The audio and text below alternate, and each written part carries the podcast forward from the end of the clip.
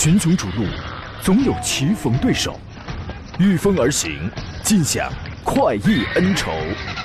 享受人车合一的至臻境界，你首先需要选对最合适的宝马良驹。精彩汽车生活从这里开始，买车意见领袖，权威专家团队聚会团购买车，专业评测试驾，主持人杨洋为你客观权威解析。这里是购车联盟。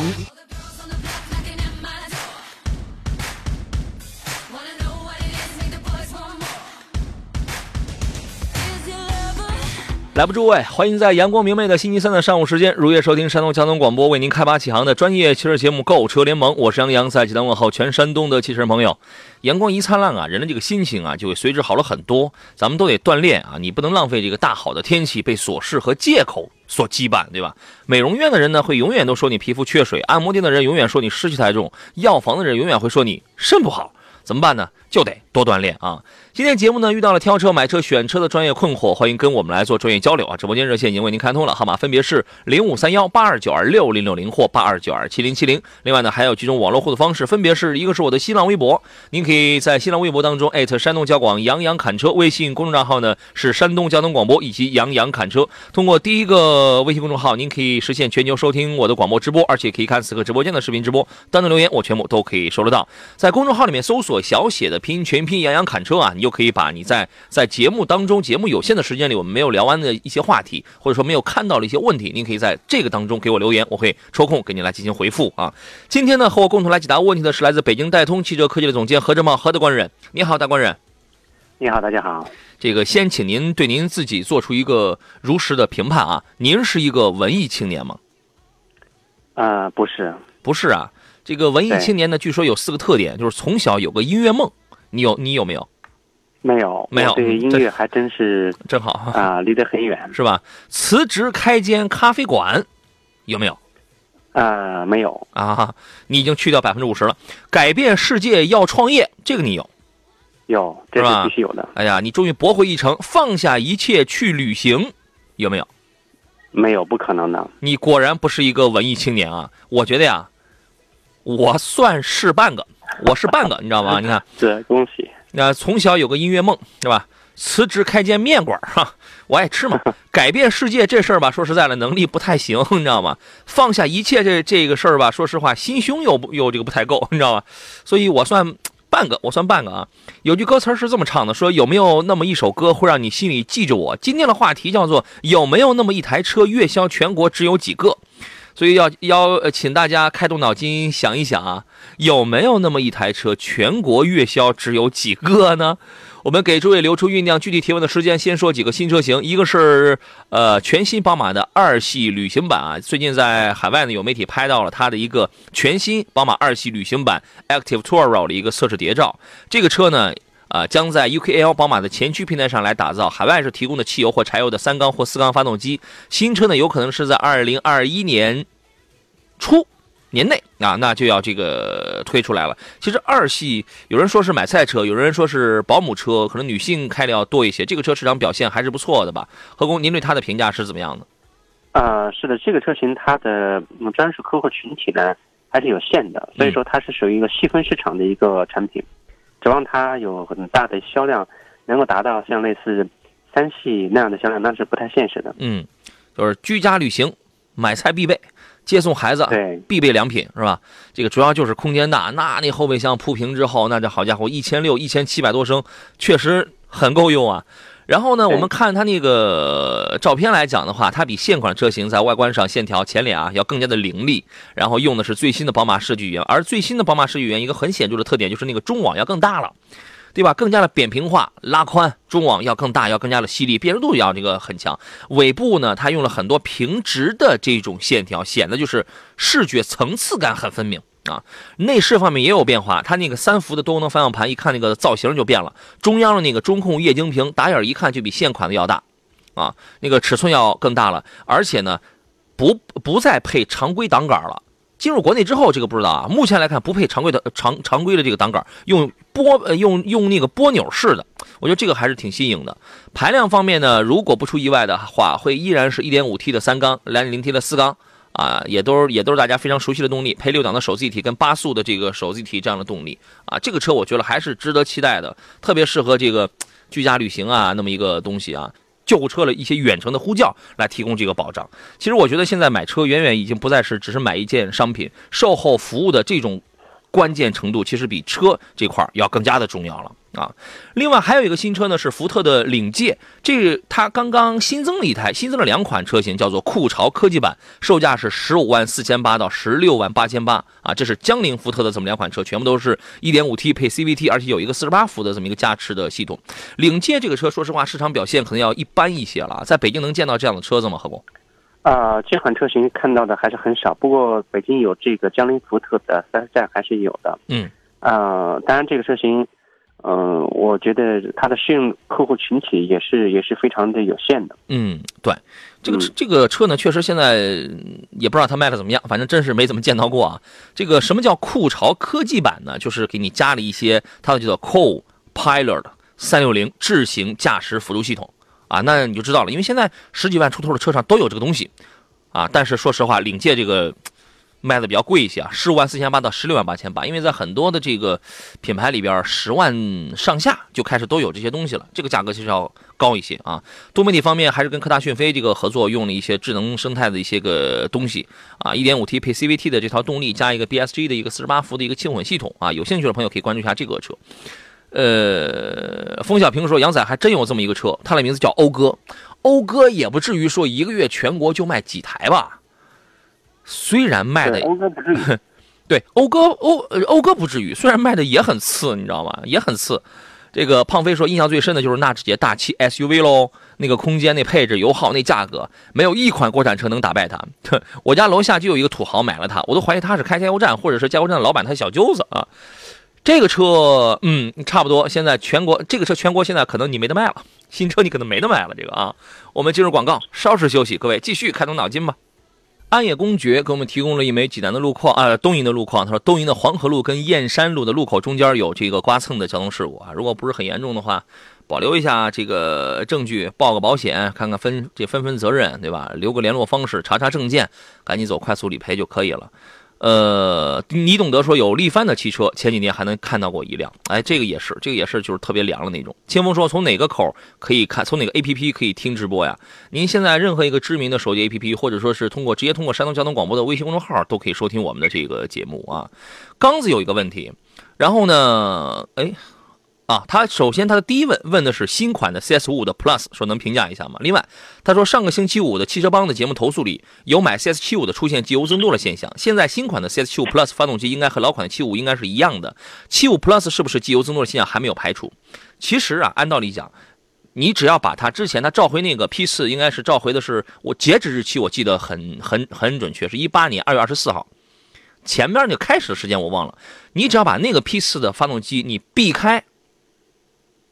基本上它就没有问题，发动机型号是一样，但是软件 ECU 它进行了一些一些升级，它应该就没有就没有问题。上周五的那个我们那位郭那那位郭先生，他也挺寸的，人家召回到一八年二月二十四号，他一八年三月初他买的车，哎，结果又碰上了那个事儿了。这个事儿我将在后天我将来说，那个发动机啊，应该是差不多会给他免费更换啊。呃，对于这个担忧，现在还有必要存在吗？何工？啊，现在来早先的话，这个问题确实挺常见的，但是后期厂家对于，呃，有呃曲轴箱通风和这个相应的这个结构上做了相应的改进，嗯，呃，这个问题听到的比较少了。对，呃，然后呢，再说到这个 CS 五 Plus，因为你想啊，1.5T 的发动机现在是普遍应用在长安的几乎是所有车型当中啊，对，对吧？轿车里边的，SUV 里边，你想那种什么五五 P 啊、七五 P 啊、五五七五啊，什么那全都是啊。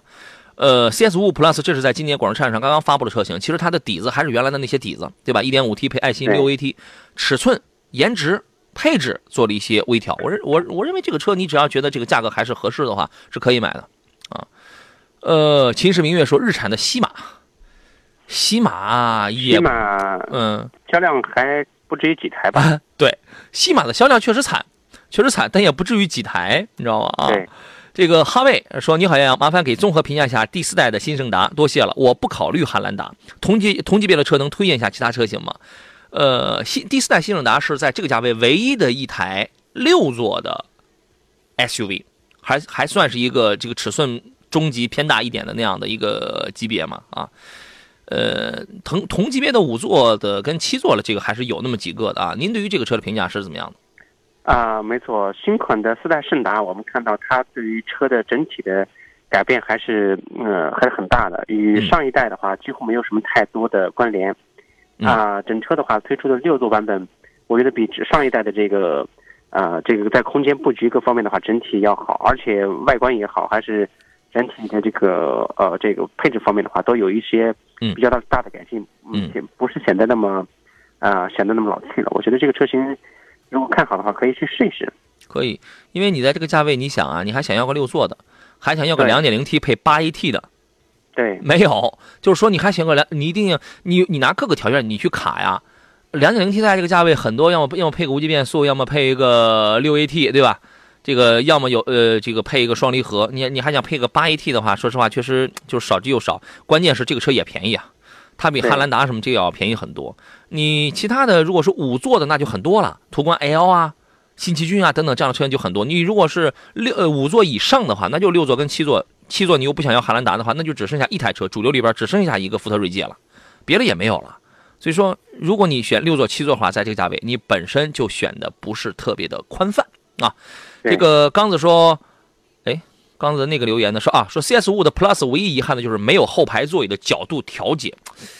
你要这样讲的话，好多车型都有这个遗憾，对对吧？能能放倒就可以了，能放倒就这个差不多。你要说角度调有有这个东西，当然非常好，对吧？你可以哎，你可以就是给你很多的选择，你可以调整调整啊，等等等等。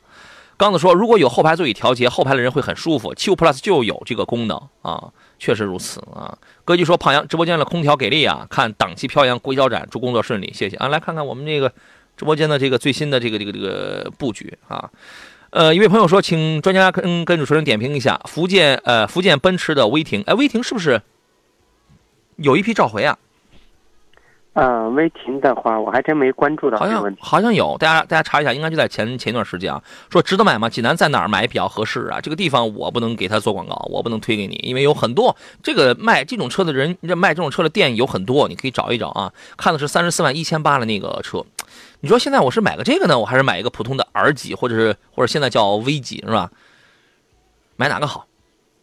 啊，其实 V 级的话肯定是要更好一点，是吧？我三十四万，我买个福建奔驰这个生产的，它那个是七座了吧？他看的那个应该是七座还是八座的，是吧？对。呃，相比较而言，V 级其实现在的性价比啊，包括舒适性、配置要更高一些，但是价格也是高啊。你尤其你买到一个加长版的话，那个是多少？是六十左右左，是六十左右起吧？差不多。啊，差不多。但是你可以买个普通版。你买个普通版的话就要更好一些。如果你就你就准备就花三十来万的话买一个威霆的话，我觉得这个倒也没什么，倒也无倒也无可厚非。反正动力也是够用吧，油耗也无所谓了。反正百公里十三十十十三十四升，这个车本来它这个就是这样了。舒适性呢挺好，就是底盘呢有一些怎么着，因为它用的是拖拽臂式的半独立后悬架。这个其实，在在操控，在这个舒适方面不是多么的出色，但是整个座椅方面这些个调教还是可以的。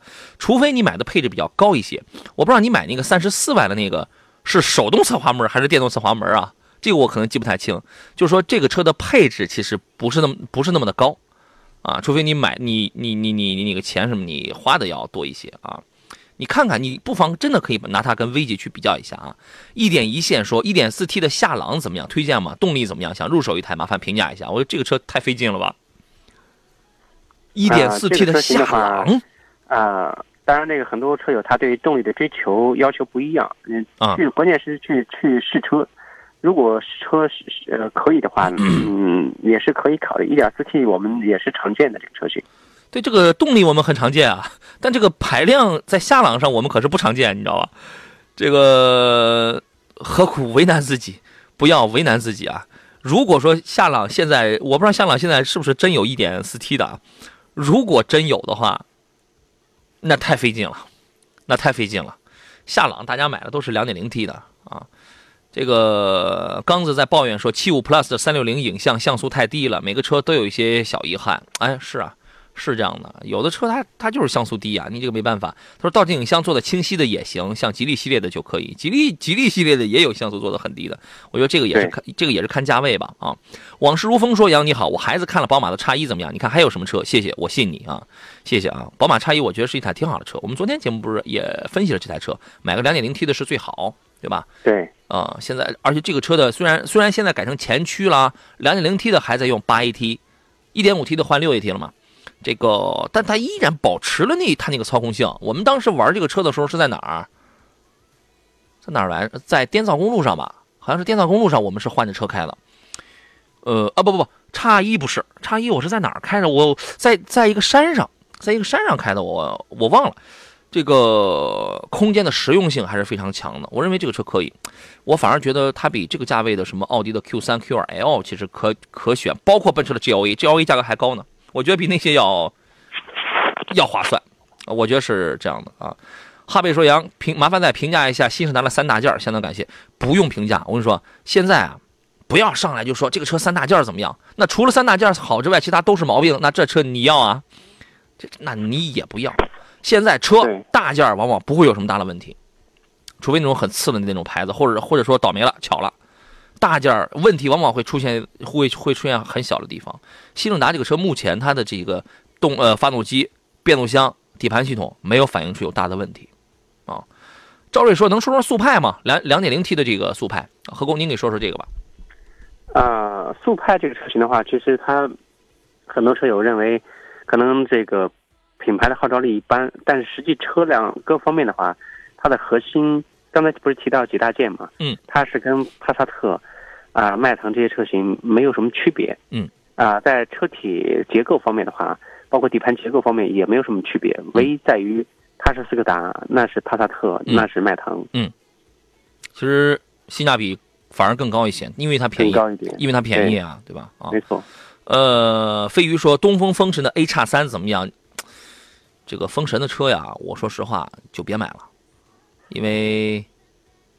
这个这个这个保有量太低了，A 叉三呢，两个排量，一点六升跟一点零 T，你看看它现在在路上你能见到有这个多少台吗？这个是全国一个月就卖几十台的车，我可以这样跟你讲，除非它超级便宜，除非它本来你比如说我花七万我买个一点六升的车子，它现在对，它现在它给你便宜的力度特别大，让你五万四万多就你就买到了，可以，对，如果不是的话，在这个价位，在六万七万也好。去选主流的汽车品牌，啊，去选去选主流的，人家主流的你再次一个月呢还卖个几千台，你这个一个月全国卖个三十台四十台，对吧？对。海纳百川说这个两位老师请推荐一下啊，这个家里四口人，一年偶尔出门旅游几次，平时接送孩子上下班用，落地十七八万，合资或者国产的都可以，什么车比较好呢？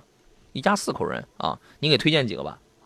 呃，十七八万的落地十七八万的车，那就是在 预算是在十四十四左右，十四五吧，啊，啊，十四五这个区间的话，啊，可选的车型，嗯，确实很很多的，可以选一个中小型、中小尺寸的车型，不需要选太大尺寸的车。嗯，比如有，呃，比如的话，啊，像类似呃探戈那样的小车，就我觉得可以。嗯，包括日产的，啊，这个日产的这个。逍客？啊，那类啊，逍客对，逍客类似这样的车型都尺寸都不大，而且啊，你对你在这个价位，如果想尺寸大的话，你只能买韩系车，合资品牌里边，要么就买国产车。国产车在这个价位的尺寸那都那都很大，因为在这个价位的其他的合资品牌往往都会比较的小，或者呢，其实我刚才我想到的是吉利嘉际，一家四口人，因为他经常出去玩你如果出去玩的话，这个车很舒服。但是你要是不大出去玩的话，你平时上下班开的话，这个车也略显臃肿哈，也略显臃肿吧。呃，先确定一下自己要的是一台什么样的车型，轿车、SUV 还是 MPV 啊？我们进广告，稍事休息。群雄逐鹿，总有棋逢对手，御风而行，尽享快意恩仇。享受人车合一的至臻境界，你首先需要选对最合适的宝马良驹。精彩汽车生活从这里开始，买车意见领袖，权威专家团队聚会团购买车，专业评测试驾，主持人杨洋为你客观权威解析。这里是购车联盟。来，诸位，十一点三十二，这里是礼拜三为您直播的山东交通广播专业汽车节目《购车联盟》，我依然是杨洋啊。遇到了挑车买车的问题，欢迎跟我们来进行探讨。直播间热线呢是零五三幺八二九二六零六零或八二九二七零七零。另外呢，您还可以给我发微信，关注微信公众账号分别是山东交通广播以及杨洋侃车。通过这两个微信公众号，您可以给我来留下你的文字问题啊。在节目上、节目以外的时间，我通过杨洋侃车的微信公众号给您来进行回复啊。公众号里面搜索小喜的拼音全拼杨洋侃车，你就可以找到我了啊。今天做上宾呢是来自北京戴通汽车科技的总监何正茂何工，你好，何工。啊，你好。呃，有位朋友给发了一个微信，哎，那个刚才谁发的？被别人给刷新掉了。说去济南买车能那个找你帮忙找一下优惠吗？呃，可以啊，问题不大，但是要看你买的是什么车呀。因为我忘了你刚才问的是什么问题，因为我因为这个节目太火了，我基本上我念完了之后，我就不记得这个问题是谁问的了。呃，张子磊说，杨老师能评价一下宝马三厢吗？大哥，你问的宝马是哪个三厢啊？对吧？人们经常说，每个人生命当中都不都不应该错过一台宝马的三系啊。但是好像我们完美的错过了，嗯，是吧？这个我们的人生可能不太完整，你知道吗？你问的是哪个三厢？你再发吧。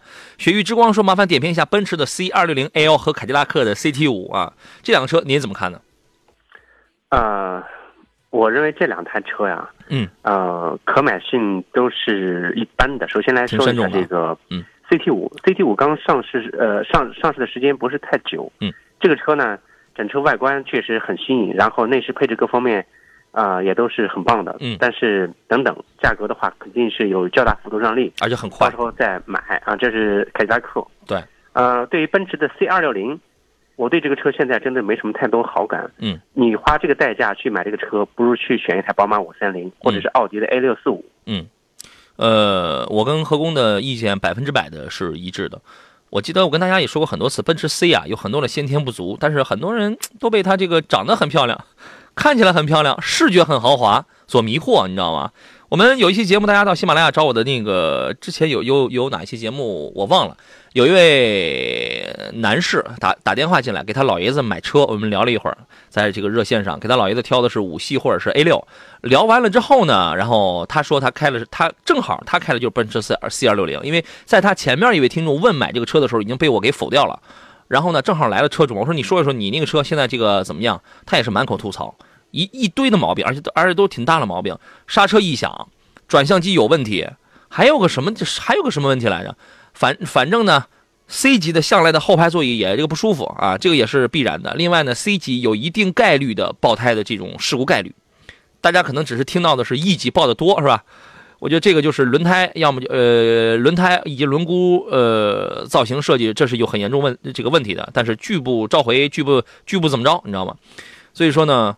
有你有那个钱，你买台五系或者买台别的东西，有的是，啊，不要被外观所这个迷惑。你买回来之后，你万一碰到这么，而这可都是些大问题啊。凯迪拉克 CT 五呢，确实刚上市是应该是二十八万到顶配是三十六是吧？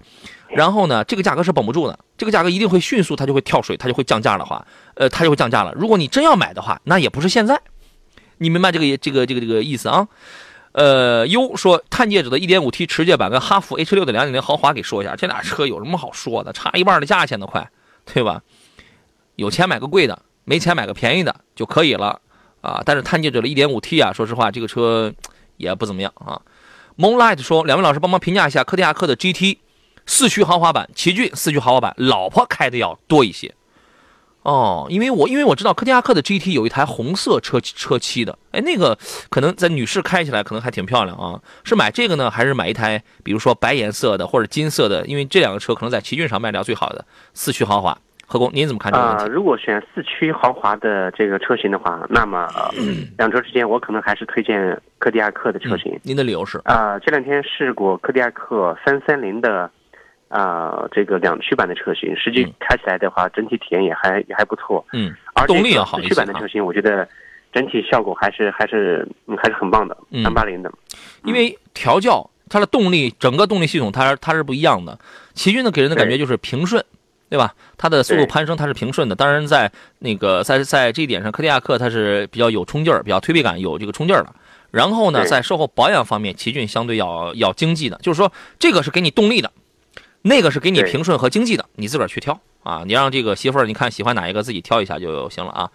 呃，还有朋友说，杨老师你好，现在轩逸有团购活动吗？日产的团购可能暂时不会有，因为我们刚刚已经搞过去了吧？第五十几场，哎，第呃对，是第我们现在搞到第五十八场，应该是第五十几场，然后就是搞了那个嘛，当时是卖了有四百几十台来着，忘了。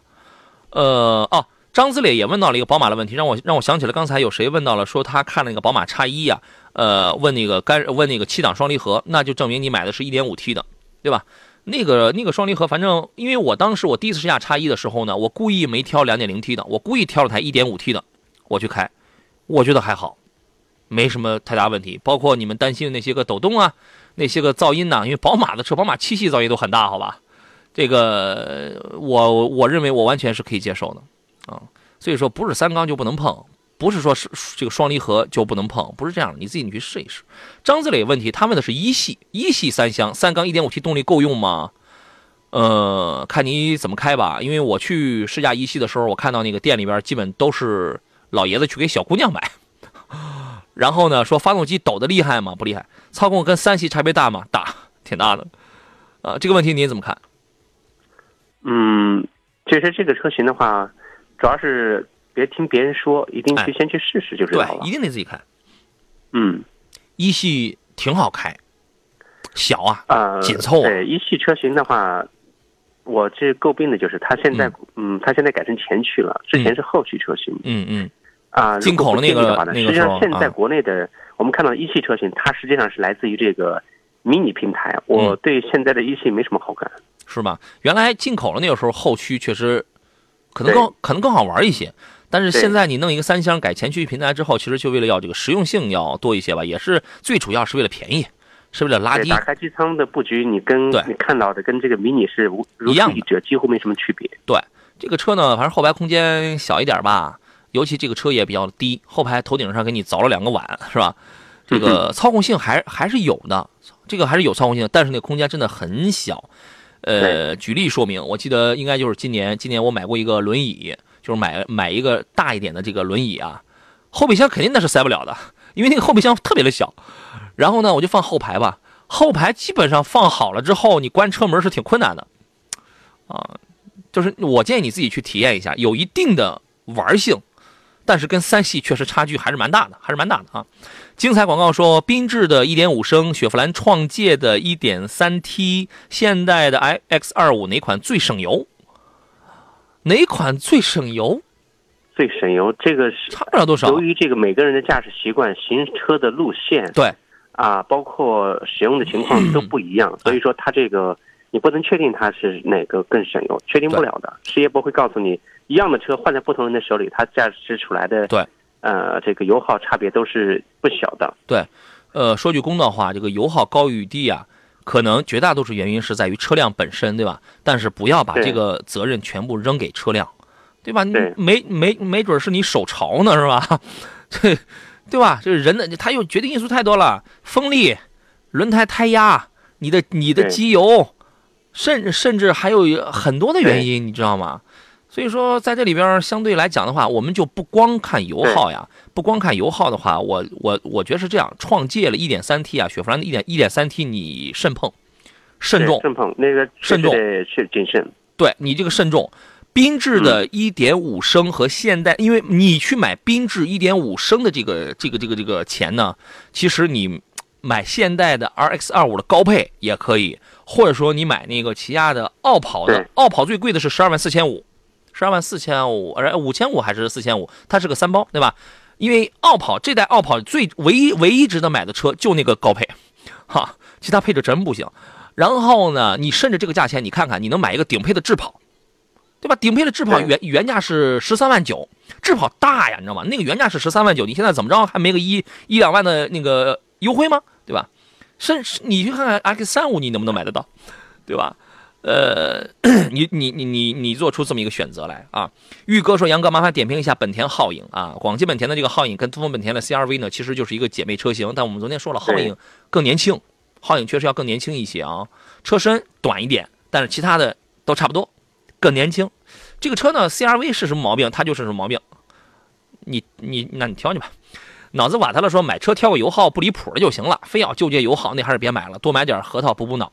这个话也不能完全这样说，道理是这么个事儿，你知道吗？啊，因为大家还是要提倡一下这个节能减排，因为毕竟花的都是自己的钱，我们当然不希望太离谱啊，我们当然不希望太离谱。但是话说回来，就是同级别上的这这几个车呀，本身经济性差别就不会特别大。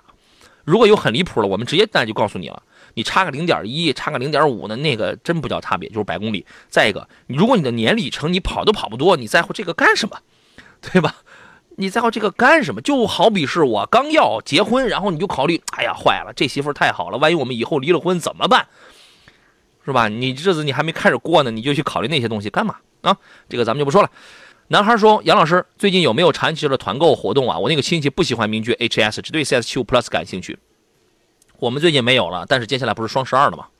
你直接你赶紧这这个这个。”你你那个亲戚是哪儿？是济南的吗？是济南，你去找那个经纬度去。是这个其他的地方，你去找那个各地经销商。因为双十二，我觉得各个车各个车企应该都不会闲着吧，是吧？大家都在搞搞活动，但是前提是什么呢？你一定得现在你知道他现在卖几块钱，这样你才能判断他双十二的时候到底是便宜了还是没有啊？咱们也不能在家头在在炕头上你就光光蒙着头，你光想双十二一定便宜或者双十二肯定不便宜，你腿腿勤快点腿勤快一点啊！包括刚才还有朋友还问到了要买那个星途 Exceed，他要买是 T S 呃 T X L，就是十三万的那个车，说我就喜欢它那个颜值跟那个空间，我呃这个准备买了这个车就那个不换了，问近期有活动吗？你也可以等双十二啊，就说我不敢保证他们双十二是都便宜，但是你腿勤快点，你现在你就去看看。你比如说你到那个济南的那个矿山那个星途体验中心，然后你去看一看，对吧？你这样你自己你就有一个数啊，你自己你就有对比啊。好了，我们进入今天节目的最后一段广告，稍事休息，马上回来。好了，各位，我们继续回到节目当中，这段广告又加了几条啊。这个指定放在我我们这个节目里啊，可见我们节目还是多火呀！这是守望说，杨哥你好，我去试了名爵的，哎呀，他的问题在这不停的被顶掉啊。他说他去试了名爵的 HS 三零 T，感觉不错，请您从变速箱质量、后续车辆质量稳定性、油耗评价一下。我觉得毕竟保有量少，如果质量可靠性好的话，也就不在乎是不是小众了。其实这个问题我们名爵 HS 我第一次试驾它是应该是在前年了吧都。然后呢？期间你像两三年时间期间，我们陆陆续续也搞过团购，然后确实我自己也说过很多次，我觉得这是一款很好玩的车子，保有量确实低，啊，但是你不在乎它这个小众的话，因为它没有什么太大的问题。何工怎么来评价呃三零 T 的 HS 呢？啊，这个车型主要是接触少，所以我不太过于呃多过多的去评论它。嗯，那我就说几句，三零 T 呢，其实比二零 T，因为三零 T 是两点零 T 的嘛，呃，现在价格。很便宜，应该是从今年六月底七月一号之前，国六国五换国六的时候，然后呢，它换成了这个电子排档，就是说现在整个的这个样式由外到内的样式，它就非常漂亮。呃，你如果买了一个配置比较高的话，还有那个跑车座椅红黑的那个内饰，而且那它那个内饰那个中控板，你摁一摁啊，它就是你它一看就不是那种特别高级的那种软素材质，它是在但是但是它是在外边给你附了一层皮，也还是 OK 的。BOSS 音响。然后还有那个 Super Sport 的那个按键，就是还有什么那个几种驾驶模式，就是这个车在开起来的时候加速非常的爽，超车非常的爽，就是它很好很好玩，很好很好操控。至于它那个变速箱呢，它它是这样，起步的时候确实会往外闯一下，它确实它会往外闯，因为它这个六速的这个湿湿式双离合嘛。如果你买的是三零 T 的话，但是你开起来车热了，你开起来之后。就没有问题，我建议你去好好去开一下试试，这个车开起来还是很爽的，而且三零 T 也有四驱啊，主要提速啊、超车都会非常爽。油耗我忘了我当时开开多少油，但我觉得油耗应应应该在十一二升，市区油耗十一二升，我觉得这个应该是一个挺正常的成绩啊，因为这样的车子都不会特别，它都不会特别的省油，甚至有人会开会更高一些。这个车偏小众，但是很好玩，你自己琢磨琢磨啊。然后刚才有朋友发微信问的是沃尔沃 XC60，问这个车是那个地呃是这个甲醛含量高吗？对，这个车之前两大弊病啊，XC60 一个就是因为变速箱已经已经换过了，两大弊病，一是共振厉害，二是甲醛含量确实是是超标，国家呃国标是零点一，它是零点一五，这个是超的，哦，所以说，我其实我还是不建议买这个的，我还是不建议买这个，啊，你考虑一下。ESC 的走向说：“你好，杨哥，凯迪拉克 CT 六电磁悬挂版，奥迪 A 六 L 选哪一个？纠结。啊、您的观点首先这两台车的话呢，呃，尺寸和空间的话都是不小的。作为这个凯迪拉克 CT 六，呃，CT 六的话呢，这确实是这个整体的这个配置各方面显得更豪华，但是新的 A 六 C 八科技感更强。嗯，两车之间的话，呃，奥迪 C 六的话，C 八这现在的折扣幅度也很大，基本上也是在八折左右。嗯，所以说我觉得两台车之间可以去试试。我可能更倾向于这个奥迪。嗯，我觉得这个就看你要什么了，对吧？你如果要呃动力呀、包括这个品牌保值这块儿的话，A 六确实要占一些优势。两个内饰呢，CT 六是倾向于先豪华再科技，A 六的内饰是先科技对，透着点豪华啊，它是这个意思。其实，呃，CT 六的级别其实比 A 六要高一些，因为它是一个中大型车啊。然后呢，就是综合这些来讲了吧，A 六是一个比较稳妥的一个选择，CT 六是一个比较新潮的这么一个选择嘛啊。今天节目一开始我们提了一个话题，就是有没有一个车是全国月销就几个的呢？有啊，我们刚才有很多朋友都已经猜到了，就是 DS。你说现在是不是都见不到了是吧？我我那天节目里边说，河北全省只有一家经销商，所以那个经销商老总到哪出差都说他们是省代，你知道吗？十一月二十九号呢，法国 PSA 集团计划出售其在长安标致雪铁龙汽车有有呃这个有限公司里百分之五十的股权，啊，后来呢，他们这个传播总监也在微博上证实了这个消息啊，反正就是卖了这百分之五十，还谁接盘还不知道。但是可以确定，长安 PSA 将不将不复存在。长安 PSA 呢，它不复存在，这个其实其实说白了就说通透点，就是 DS 这个品牌将在国内不复存在，谁接盘不知道。这个啊不不呃，它也不一定是这个品牌，反正长安旗下的这个 DS 这个品牌不复存在，你备不住以后叫茅台 DS，叫五粮液 DS 呢，是吧？这也备不住，所以在今年的广州车展上，你压根儿就见不到 DS 这个展台啊。呃这算是又一家呃合资八年、国产六年，继二零一八年铃木汽车退出中国市场之外，又一家合资车企的这个消亡。一一到一四年的时候，二零一一到二零一四年的时候，DS 当时是卖的还是真不错。虽然我我记得有一年目标是定了十万，但是后来是干到了三万多，干到了三到四万。其实那个也已经是一个天花板了，那个也已经是一个就是很高的一个成绩了。那啊、应该是一四年，当时目标是定在十万，但是完成了三万多。呃，紧接着后来呢，因为当时长安 PSA 的那个副总裁叫做蔡建军，二零一二年的时候他说啊，请给 DS 一点时间啊。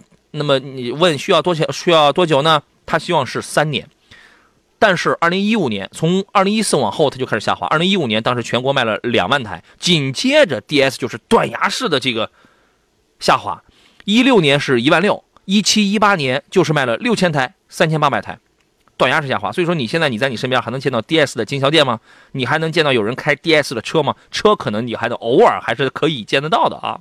后来在二零一七到二零一九年的时候呢，当时是增资增资了三十六亿。啊，就是长安跟这个 PSA 集团签了一个协议，联合加码增资了三十六亿来支持这个 DS，包括提高 DS 品牌深圳工厂的这个产量。但是说实话，这个大出血呢也只续了两年的命，呃，业务上没有什么明显的改善，叫叫这个积重难返吧，积重难返。呃，今年呢最新的十月份，最新的十月份的销量，DS 全国就卖了八台车，一到十月份的累计销量全国只有两千零三十五三十五台车，可以说是惨不忍睹啊。然后这个长安 PSA 的净资产账面价值是负的五点一九亿元啊，呃，接下来呢何去何从？这个不知道，但是呢，PSA 将跟这个长安汽车一同把这个股份出售给第三方，第三方来接管深圳工厂，DS 品牌也会继续在深圳工厂来进行生产。就是这个车，你接下来可能还会见到，但是至于到那时候全国一个月再卖多少台，这个也不一定了，前景很难说乐观。其实这个车为什么没有卖好？这个车车本身还是挺好的一台车，但是呢，呃，当时不是说是豪华品牌嘛？